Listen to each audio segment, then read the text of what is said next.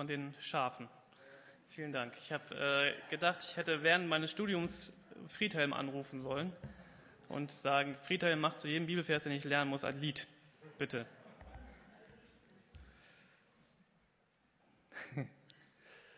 Ich werde meine Predigt aber jetzt trotzdem nicht singen. Wir befinden uns in einer, wir befinden uns in einer Predigtreihe. Es geht um Jesus. Sehr gut für eine Kirche, finde ich. Jesus, ähm, genau, hatten wir uns den ganzen Monat mit beschäftigt. Jesus ist anders. Jesus war tot am Karfreitag. Jesus wurde unser Held am Ostermontag, äh, Sonntag, Montag hoffentlich auch. Ähm, und heute Jesus ein Überflieger. Ich gebe zu, dass als ich diesen, diesen Titel formuliert habe, Jesus ein Überflieger, hatte ich etwas anderes im Sinn, als mir dann in den Sinn gekommen ist. Aber ich habe versucht, innerhalb dieser Predigt noch irgendeinen Bezug zu diesem Titel herzustellen. Jesus ein Überflieger. Ich möchte anfangen mit den, mit den aktuellen Geschehnissen nach dem Ostersonntag. Also wir befinden uns in der Zeit im Neuen Testament, wo Jesus auferstanden ist und sich seinen Jüngern zeigt. Ähm, es gibt ganz viele Berichte in der Bibel, wo Jesus sich seinen Jüngern zeigt nach der Auferstehung. Er erscheint immer wieder. Ähm, und das Interessante ist, dass Jesus als allererstes Frauen begegnet. Ja, so berichtet das Neue Testament. Jesus begegnet als allererstes Frauen und zeigt sich ihnen. Und diese Frauen erkennen ihn erst nicht und dann gibt er sich zu erkennen. Und ähm, diese Frauen rennen halt zu diesen Jüngern, zu den Männern und äh, versuchen ihnen zu erklären, hier, Jesus ist auferstanden, tatsächlich von den Toten, er lebt, er ist da. Aber wie das so ist bei Frauen damals, ihnen wird nicht geglaubt. Sie hielten, die Jünger hielten das nur für bloßes Geschwätz. Sie konnten das nicht, nicht, nicht akzeptieren, dass, dass Frauen Jesus gesehen haben und äh, dann jetzt auf einmal irgendwie das erzählten, dass, dass, dass Jesus lebt. Sie mussten sich selbst davon überzeugen. Die Jünger glaubten ihnen nicht. Und das konnte irgendwie keiner glauben. Und es ist interessant, wie oft Jesus seinen Jüngern begegnen muss, bis sie wirklich alle glauben, dass er wirklich auferstanden ist. Jesus lebt, das konnte keiner glauben. Auch heute nicht. Oft nicht. Erst als diese Jünger Jesus persönlich kennengelernt haben, persönlich gesehen haben, ihn sogar anfassen durften zum Teil, da glaubten sie. Nach seiner Auferstehung, ganz interessante Geschichten zum Teil, erscheint Jesus mal hier, mal dort, mal mitten im Raum, obwohl der Raum abgeschlossen ist. Jesus, ein Überflieger. Habt ihr?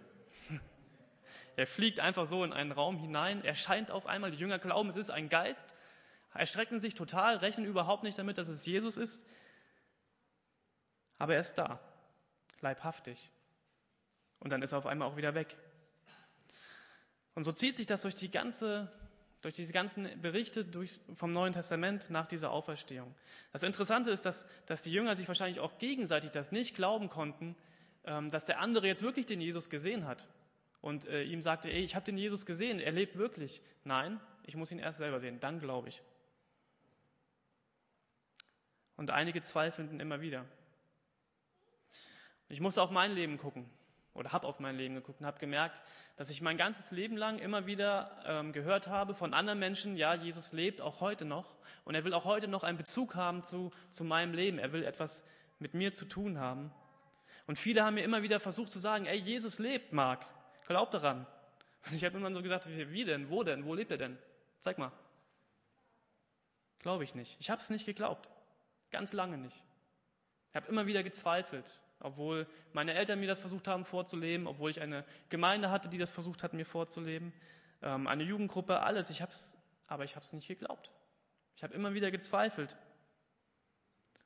Und erst in dem Augenblick, darüber habe ich letzte Woche Sonntag gesprochen, als sich Jesus sich in meinem Leben so persönlich gezeigt hat, als er mein Herz angerührt hat, hört sich auch wieder komisch an, ne? als Jesus mir begegnet ist. Ich weiß gar nicht, ob, ob du das glauben kannst, dass Jesus mir begegnet ist. Wenn du so bist, wie ich damals war, glaubst du es mir jetzt nicht. Aber ich versuche dich hier nicht anzulügen. Jesus ist mir begegnet und dann habe ich geglaubt. Er hat an mein Herz angeklopft. Und es ist interessant, die Bibel benutzt dieses Bild, dass, dass Jesus an, an, an unsere Tür, an unsere Herzenstür anklopft, immer wieder. Muss ich so dran denken, dass, dass das bei mir auch so war. So dieses, immer wieder dieses Klopfen. Dieses Klopfen hatte ich ganz oft in meinem Leben. So klopf, klopf. Hallo Marc, ich bin da, ich lebe wirklich. Ich will was mit dir zu tun haben. Machst du die Tür auf?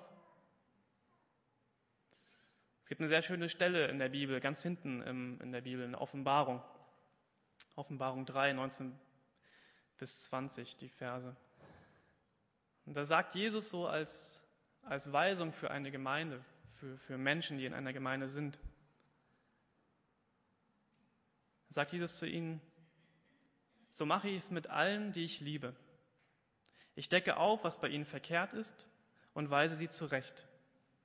Darum macht Schluss mit deiner Gleichgültigkeit, Gleichgültigkeit und kehre um. Merkst du nicht, dass ich vor der Tür stehe und anklopfe? Jetzt kommt wieder diese Stimme von dem Lied. Wer meine Stimme hört,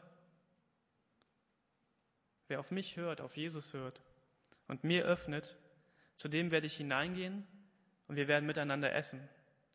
Ich mit ihm und er mit mir. Das ist so ein Bild dafür mit, wenn du auf die Stimme Jesus hörst, wenn er bei dir anklopft und machst ihm die Tür auf und lässt ihn so in dein Leben rein, dann hat Jesus Gemeinschaft mit dir. Er möchte Gemeinschaft mit dir und mit mir haben. Er wird mit dir essen. Jesus sagt hier in dieser Stelle, ich bin wieder da. Ich lebe. Glaubt mir. Ja, ich sehe, es läuft einiges verkehrt in deinem Leben. Hör auf mit deiner Gleichgültigkeit darüber zu denken. Und lass uns daran arbeiten. Lass uns bei diesem Essen mal darüber reden, was wir anders machen können. Ich glaube, dieser Text aus dieser Offenbarungsstelle hat eine Bedeutung für, für Menschen, die, die nicht daran glauben, dass Jesus lebt, noch nicht. Also noch nicht daran glauben. Und er hat eine Bedeutung für Menschen, die glauben, dass Jesus lebt. Zurück zu diesen Auferstehungsereignissen, zu diesem Ich zeige mich euch, meinen Jüngern. Jesus. Es ist interessant, wie, wie Jesus dem Unglauben der Jünger begegnet. Jesus hat das ja immer wieder gesagt, liebe Jünger, ihr folgt mir jetzt hier ein paar Jahre lang nach, ich predige euch das, was, was, was mir wichtig ist, was ich hier möchte auf dieser Welt, und dann werde ich, mich, werde ich sterben müssen, aber ich werde nach drei Tagen wieder auferstehen. Hat er öfters gesagt, öfters angekündigt. Ich weiß nicht, ob das die Jünger nicht fassen konnten. Wahrscheinlich konnten sie es nicht fassen. Und als Jesus wirklich aufersteht von den Toten und er begegnet diesen Unglauben seiner Nachfolger. Ich finde es interessant, wie Jesus seinen Jüngern begegnet. Er sagt ihr nicht, habt ihr, habt ihr überhaupt nichts verstanden von dem, was ich euch gesagt habe? Rafft ihr überhaupt nichts von dem, was ich wollte? Er sieht ihnen ihren Unglauben und, und macht ihnen Mut. Und das passt so ein bisschen zu diesem, zu diesem falschen Bild, was, was ich ganz oft von Jesus hatte und was auch viele Menschen anscheinend heute noch von Jesus haben, was mir auch immer wieder begegnet. Jesus ist nicht der, der, der unseren Unglauben irgendwie kaputt macht und darüber meckert und schimpft und uns irgendwie unterdrücken möchte und diese böse Welt. Nee, er will uns retten. Er will uns Mut machen. Er sieht unseren Unglauben und, und möchte uns Mut machen, dass wir glauben. Es gibt so eine der ersten Berichte von, wo Jesus sich zeigt seinen Jüngern. Da steht, und er erscheint mitten unter ihnen und, und sagt, Friede mit euch. Friede mit euch. Ich bin wieder da. Ich weiß, ihr habt mir nicht geglaubt, ihr, ihr zweifelt gerade, aber ey, Friede mit euch. Jesus macht ihnen Mut. Wofür? Jesus begegnet vielen von diesen Jüngern immer wieder, immer wieder. Und ich wiederhole das ganz oft, weil er ihnen immer wieder begegnet. Es gibt, glaube ich, 20 verschiedene Berichte, wo Jesus Jüngern begegnet, nach der Auferstehung. Das Interessante ist, dass, dass diese Jünger, das, die verstehen es einfach nicht. Die brauchen ganz lange. Es gibt einen Bericht von Jüngern, dem begegnet Jesus, sagt, ich bin wieder da, und sie wissen überhaupt nicht, was sie jetzt machen sollen, und kehren zurück in ihren alten Beruf und fangen wieder an zu fischen weil sie nicht wissen, okay, ja, Jesus ist wieder da, aber was, was machen wir denn jetzt? Ja, geh mal fischen. Machen wir das, was wir vor diesen drei Jahren mit Jesus zusammen gemacht haben.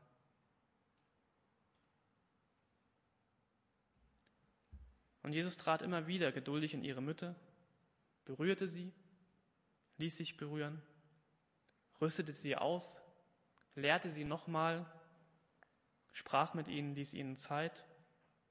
Und letztendlich gab er ihnen einen großen Auftrag, was sie jetzt tun sollten, nämlich von ihm weiterzuerzählen.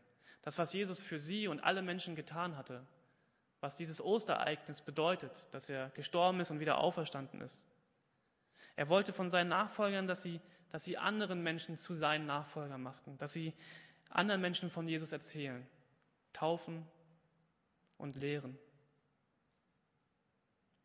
Und ich bin davon überzeugt, dass, dass dieser Auftrag von Jesus, dass, dass seine Nachfolger anderen Menschen von ihm erzählen sollen, noch für heute gilt. Für uns, für unsere, also für uns als Nachfolger gilt das genauso wie, die, für, wie für die Jünger, Jünger damals.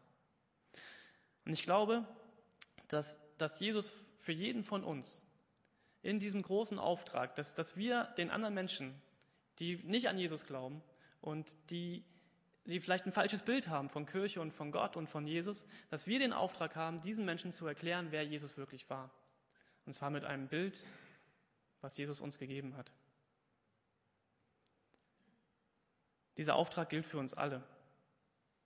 Und ich habe dann so gemerkt, ja, und als ich das verstanden habe, was, als Jesus in meinem Leben angeklopft hat, gesagt, Marc, ich möchte was mit deinem Leben zu tun haben, da habe ich gemerkt, dass das mein Leben einen Sinn bekommt. Ich komme durch Jesus wieder endlich in Kontakt mit Gott. Ich werde ein neuer Mensch, weil ich daran glaube, dass Jesus lebt und weil ich ein gutes Vorbild habe, wie dieses Leben auf dieser Erde funktioniert. Nämlich das, wie Jesus mir das beibringt und er mir als Beispiel vorangelebt hat, wenn ich das immer wieder mehr für mich verstehe und in mir aufnehme und das, das selber lebe mit ihm zusammen, dann merke ich, dass es diese Welt positiv gestaltet. Mein Leben, unser Leben.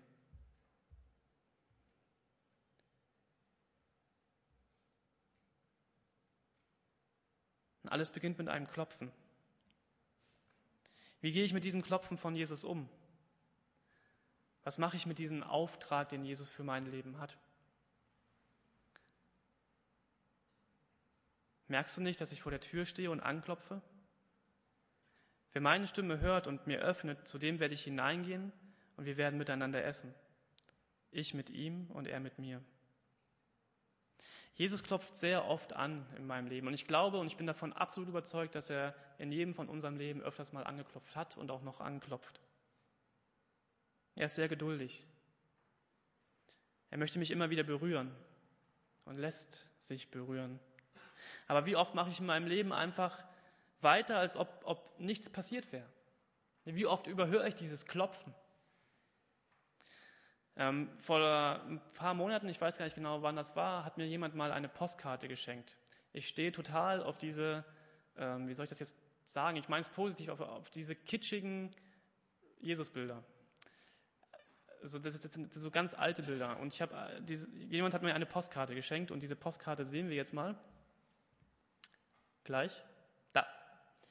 Ne, also ihr erkennt diesen Stil dieser Bibelbilder, äh, ja, sind so alte Bilder. Wenn ihr solche Bilder habt in groß, vielleicht eure Oma oder eine Freundin von euch oder ein Freund und man will diese Bilder entsorgen und da ist noch ein schicker goldener Rahmen drum, bitte schmeißt sie nicht weg.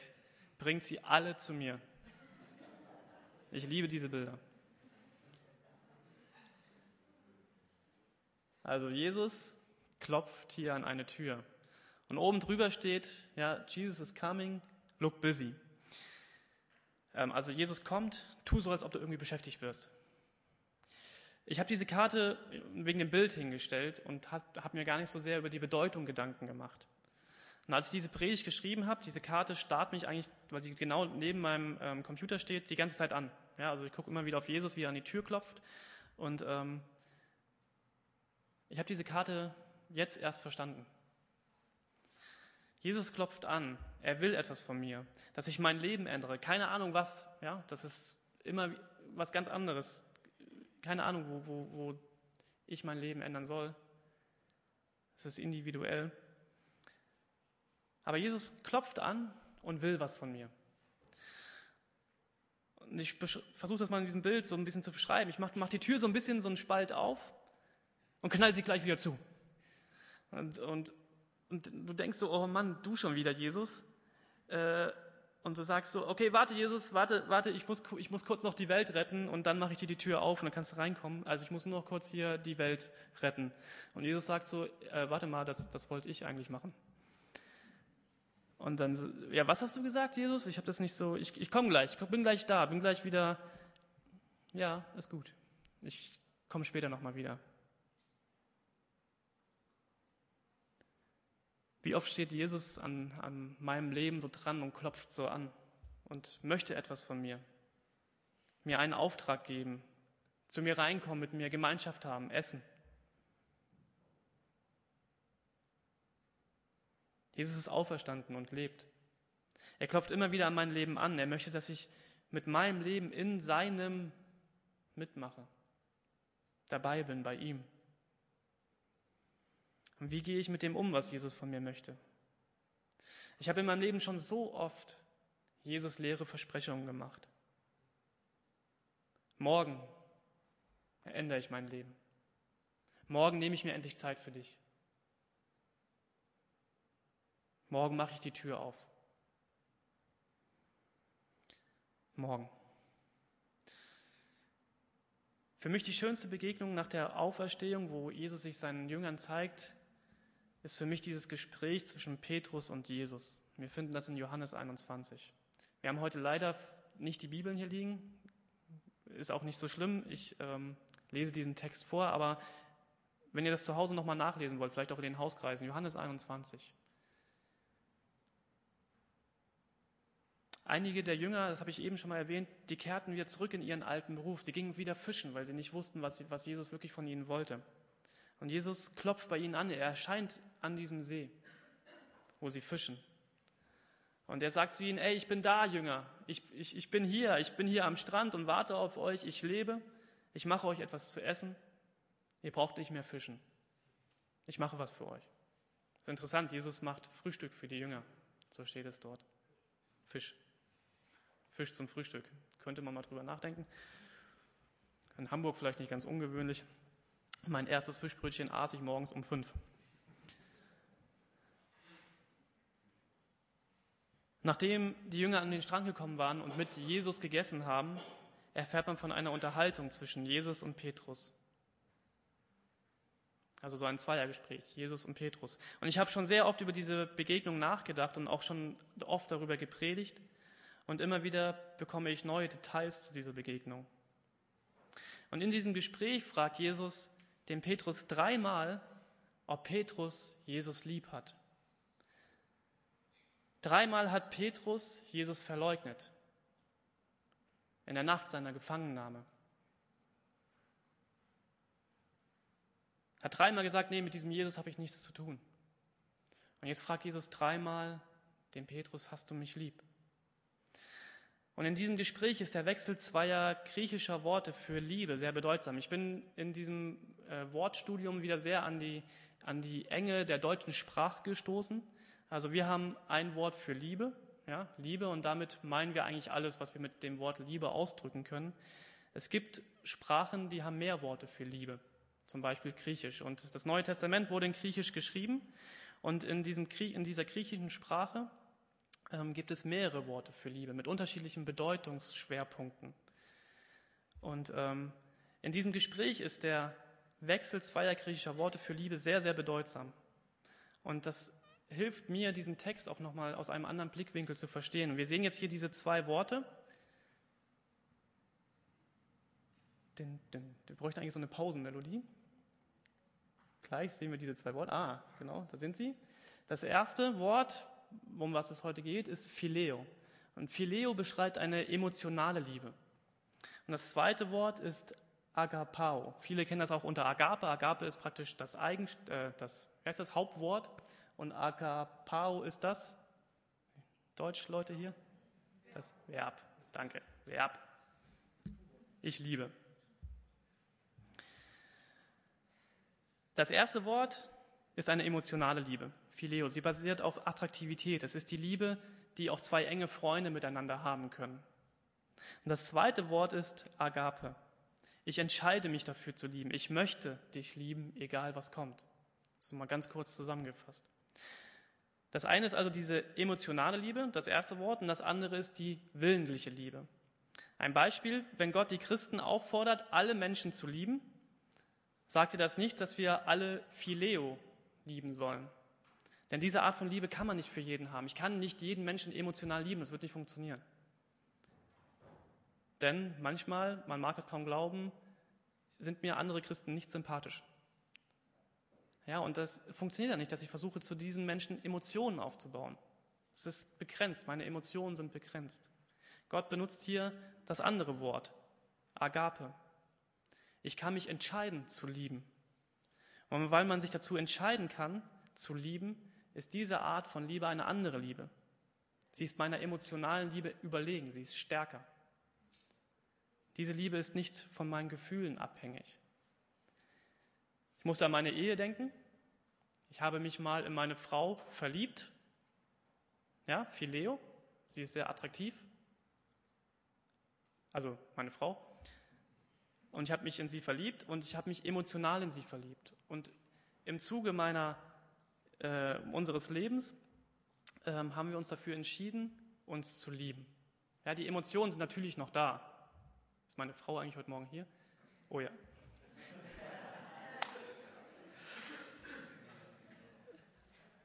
Also die Emotionen sind natürlich noch da, ja. Aber wichtiger, noch wichtiger ist diese Entscheidung. Ich will dich lieben, ich will dich ehren, ich will Respekt haben, ich will dir treu sein. Das steckt alles mit in diesem Ich will, ich will dich lieben. Agape. Diese Liebe ist stärker als meine Emotion. Okay, das zu diesen beiden Worten. Ich habe diesen Abschnitt jetzt ähm, zwischen, dieses Gespräch zwischen Petrus und Jesus für mich neu überschrieben. Und meine neue Überschrift für diesen Text ist, versprich mir nichts, was du eh nicht halten kannst. Folge mir einfach nach.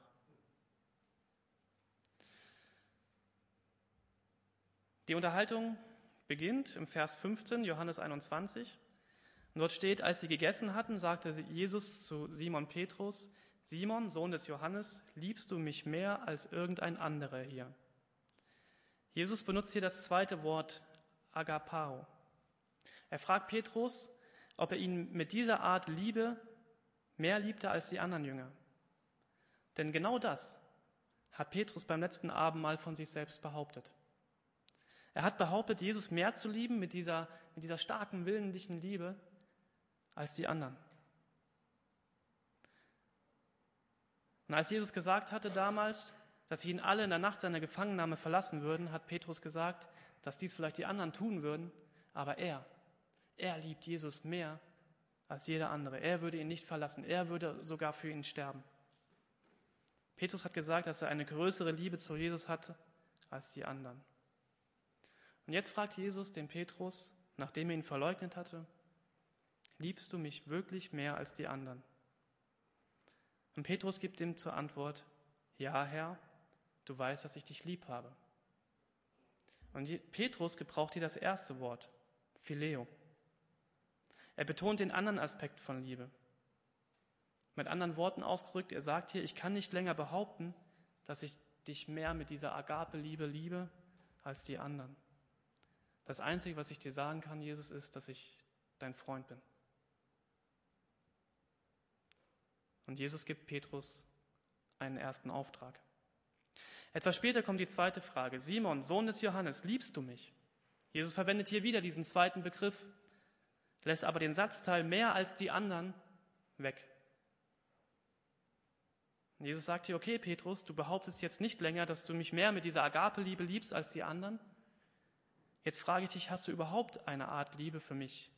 Liebst du mich wenigstens genauso mit dieser Agape-Liebe wie die anderen? Und Petrus antwortet, ja Herr, du weißt, dass ich dich lieb habe. Und wieder gebraucht Petrus hier dieses erste Wort, Phileo. Er sagt also, nein, ich kann weder behaupten, dass ich dich mehr mit dieser Agape-Liebe liebe als die anderen, noch will ich behaupten, dass ich diese Agape-Liebe überhaupt für dich habe. Das Einzige, was, Jesus, äh, was Petrus wieder sagen konnte, ist, ich, ich bin dein Freund. Jesus gibt Petrus den zweiten Auftrag. Und in Vers 17 dann die letzte Frage von Jesus. Simon, Sohn des Johannes, hast du mich lieb? Diesmal benutzt Jesus das erste Wort, Phileo, das bislang Petrus gebraucht hat. Jesus sagt also quasi, gut, du kannst weder behaupten, dass du größere Agape-Liebe hast für mich als die anderen, noch dass du mich überhaupt mit dieser Agape-Liebe liebst. Aber bist du dir wirklich sicher, dass du diese Phileo-Liebe für mich hast? Dann wird Petrus traurig. Jesus, du weißt alles. Du weißt, dass ich dein Freund bin. Nicht mehr und nicht weniger. Und Jesus gibt Petrus hier seinen dritten Auftrag. Petrus hat Jesus beim letzten Abendmahl etwas vorgemacht. Und Jesus wusste das ganz genau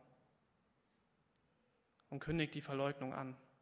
Jesus stellt Petrus jetzt zur Rede. Und Petrus macht Jesus nichts mehr vor, sondern er merkt, was er gemacht hat. Und Jesus gibt ihm seinen Auftrag. Ich kenne das von meinem Leben. Ja, Jesus klopft an meinem Leben an. Und ich bin total begeistert. Lass ihn in mein Leben hinein und ich verspreche ihm alles. Ich ändere jetzt mein Leben. Ich folge nur noch dir nach. Und dann kann ich es eh nicht halten. Jesus weiß alles. Hör auf, dir selber was vorzumachen, Jesus was vorzumachen. Und dann mach einfach das, was dein Freund von, ihm, von dir möchte. Folge ihm nach. Was ich aus diesem Gespräch mit Jesus und Petrus gelernt habe, ist, Jesus, ich, ich kann dich nicht mehr lieb haben, als, als andere dich lieb haben. Ich kann dich nicht mehr so sehr lieb haben, wie du mich lieb hast. Aber ich möchte dein Freund sein. Ich habe dich, ich habe dich schon so oft draußen stehen lassen, vor dieser Tür, weil mir andere Dinge einfach wichtiger waren. Ich habe dieses Klopfen bewusst ignoriert. Ich habe dich schon so oft verleugnet. Und Jesus sagt mir, ja, ich weiß das. Aber ich finde dich gut. Und ich möchte einfach, dass du ehrlich zu dir bist und ehrlich bist zu mir. Und wenn du das bist, dann habe ich einen Job für dich.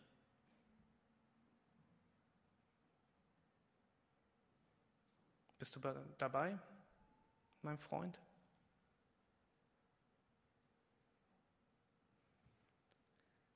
Ich weiß nicht, ob du dieses Klopfen von Jesus an deinem Leben schon mal gehört hast. Ich kann dir nur raten, mach die Tür auf. Jetzt. Und das ist eine sehr persönliche Sache. Und der erste Schritt wäre, mit Jesus einfach ganz ehrlich zu reden. Jesus will dich nicht fertig machen. Hat mich auch nicht fertig gemacht. Er will mir und dir und uns Mut machen. Das ist eine sehr persönliche Sache. Der erste Schritt wäre, mit Jesus einfach ganz ehrlich zu reden. Lass Jesus in dein Leben rein. Glaube, dass er lebt. Hör auf, leere Versprechungen zu machen. Sei einfach sein Freund. Und lebe sein Ändern in dir. Und ich freue mich über die Momente, in denen ich das hinbekomme, in denen wir das gemeinsam hier hinbekommen in dieser Gemeinde. Jesus lebt und er hat noch viel vor. Mit dir, mit mir und mit uns und hat einen großen Auftrag für uns Menschen, für seine Nachfolger, nämlich noch mehr Menschen von ihm zu erzählen. Er hat einen Job für jeden von uns. Und er will dich dafür begaben, ausrüsten, dir Mut machen. Lebe sein Ändern. Und gestalte mit Jesus seine Gemeinde, deine Stadt, dein Leben, euer Leben. Bist du dir eigentlich sicher, was, was Jesus von dir möchte? Wenn ja, gut, dann los, lass uns weitermachen. Und wenn nein, dann fehlt dir was. Such es und hör auf dieses Klopfen in deinem Leben.